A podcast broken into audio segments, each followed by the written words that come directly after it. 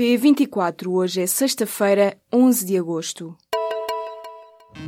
Apresentamos a nova gama de veículos híbridos plug-in. Uma tecnologia que veio para mudar o futuro. BMW iPerformance. É mais uma ameaça dos Estados Unidos à Coreia do Norte. O presidente norte-americano recorreu nesta sexta-feira ao Twitter para sublinhar que as forças militares estão prontas a agir em caso de ataque. Trump diz que as soluções militares estão posicionadas, prontas e carregadas caso a Coreia do Norte ataque a pequena ilha de Guam. O presidente dos Estados Unidos exige, por isso, precaução ao regime de Pyongyang. A tensão entre os dois países agravou-se na última semana, com os dois líderes políticos a trocarem ameaças de uma intervenção militar nuclear. A PT está a contactar os 400 trabalhadores da Direção de Atendimento ao Cliente para rescindirem os contratos de trabalho. O Sindicato dos Trabalhadores da Portugal Telecom acusa a empresa de querer substituir estes trabalhadores por outros em regime de outsourcing, a ganhar menos e numa situação precária. Em declarações ao público, Jorge Félix garante que o processo de despedimentos na PT é para continuar. O destino dos trabalhadores deverá ser outras empresas do grupo o sindicalista diz que a nova vaga de dispensas começou há cerca de um mês com trabalhadores a receberem as propostas através de chamadas telefónicas e pessoalmente. Na primeira vaga, 155 trabalhadores da área informática foram transferidos para entidades externas. Deste total, 26 rescindiram os contratos. Depois da reunião desta sexta-feira entre os sindicatos médicos e os ministros da Saúde e das Finanças, a possibilidade de uma greve continua em cima da mesa. A paralisação dos médicos fica assim dependente de uma nova proposta negocial por parte do governo. Em conferência de imprensa, os sindicatos adiantaram que a greve será convocada para a primeira semana de outubro. Ainda de acordo com os sindicatos, o Ministério da Saúde comprometeu-se a apresentar uma proposta na nova reunião, agendada para o próximo dia 18. O dirigente da Federação Nacional dos Médicos afirma que a greve continuará a estar em cima da mesa enquanto o problema negocial não for resolvido dentro do calendário acordado. A leitura da sentença do casal português retido em Timor-Leste há quase três anos foi nesta sexta-feira novamente adiada. Este é o terceiro adiamento em menos de um mês. Desta vez porque a perita nomeada pelo Banco Central de Timor não conseguiu esclarecer dúvidas sobre operações bancárias. Por isso, a pedido da defesa dos arguídos, será chamada uma nova perita. Um familiar de Tiago e Fong Fong Guerra revelou ao público que a nova sessão do julgamento ainda não tem data marcada, mas que deverá acontecer entre 15 de agosto e 15 de setembro. O casal foi detido em 2014 e ficou com termo de identidade e residência e impedido de sair do país. Tiago e Fong Fong Guerra são acusados pelo Ministério Público de Timor de peculato, branqueamento de capitais e falsificação documental.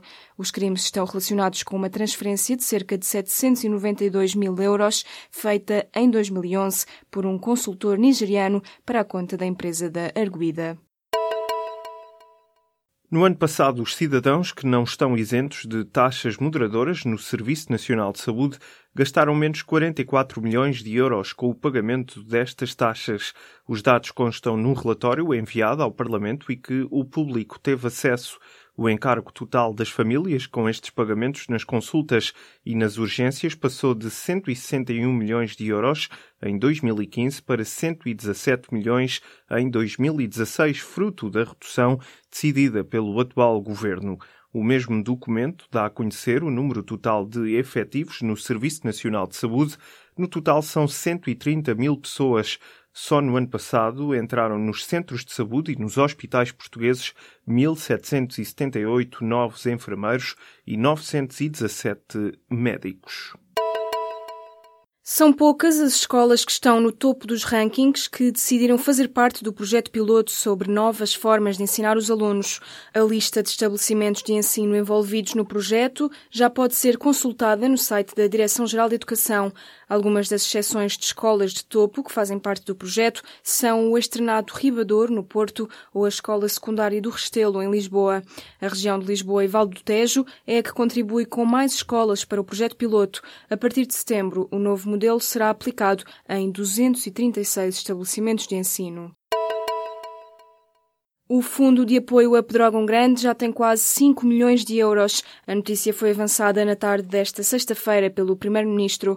António Costa revelou que Timor-Leste quis ajudar as vítimas do incêndio, dando 1 milhão e 300 mil euros ao Fundo de Solidariedade que foi criado.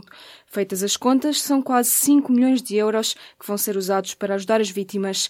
Desse valor, 1 milhão e 600 mil euros serão para apoiar os proprietários que tiveram perdas inferiores a mil euros. O primeiro-ministro visitou Pedrógão Grande para anunciar medidas para agilizar a reconstrução dos municípios afetados pelo incêndio. No próximo ano, as rendas das casas vão subir acima de 1%. A atualização vai ser realizada com base na evolução da inflação. Este será o maior aumento desde 2013. O valor final só será apurado com a inflação de agosto, mas não deverá sofrer grande variação. O impacto do aumento de 1% numa renda de 300 euros mensais é de 3 euros. Nas rendas mais antigas, de valor significativamente baixo, o impacto é menor. O presidente da Venezuela quer encontrar-se pessoalmente com Donald Trump. Nicolás Maduro já pediu ao chefe da diplomacia para marcar um encontro com o presidente dos Estados Unidos. O líder venezuelano, que já foi apelidado de ditador pelas autoridades norte-americanas, defende o diálogo e o respeito para restabelecer as relações políticas. Maduro, no entanto, diz que a Venezuela não se vai render, sublinhando que os Estados Unidos devem saber isso. Desde abril que a Venezuela vive uma grave crise económica, financeira e social, as últimas semanas foram marcadas por confrontos entre as forças do regime e manifestantes, dos quais resultaram vários mortos e feridos. A vida de James Earl Ray, o assassino de Martin Luther King, vai ser adaptado para o cinema. O filme será baseado no livro escrito em 2010 pelo historiador e jornalista Hampton Sides, que narra o fatídico dia 4 de abril de 1968, em que o ativista pelos direitos civis foi assassinado na varanda de um hotel. A Black Label Media e o produtor John Lash serão os coprodutores do filme, que será realizado por Scott Cooper.